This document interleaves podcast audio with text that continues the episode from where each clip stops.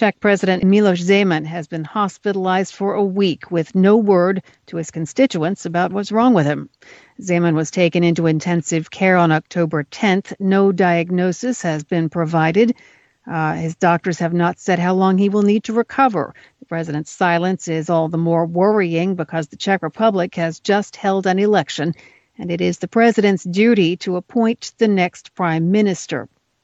President spokesman said Zeman has been in communication and following developments in the country. He said being in the hospital has not gotten in the way of the president's constitutional duties.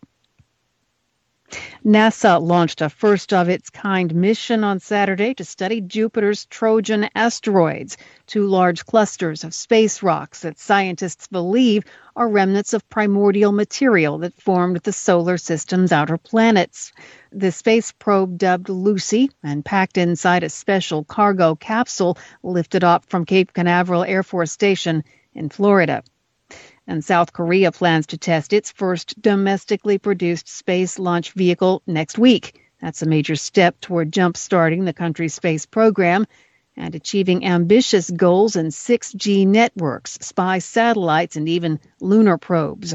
If all goes well, the three stage rocket designed by the Korea Aerospace Research Institute will carry a dummy satellite into space on Thursday.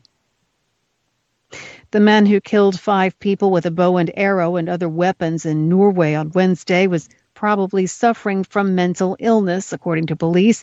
The attacker went on a half hour rampage in the southern town of Kongsberg on Wednesday, assaulting people in the streets and forcing his way into houses and into one supermarket. Lebanese Prime Minister Najib Mikati said the government is keen not to interfere in any file related to the judiciary. This, according to a statement from his office on Saturday.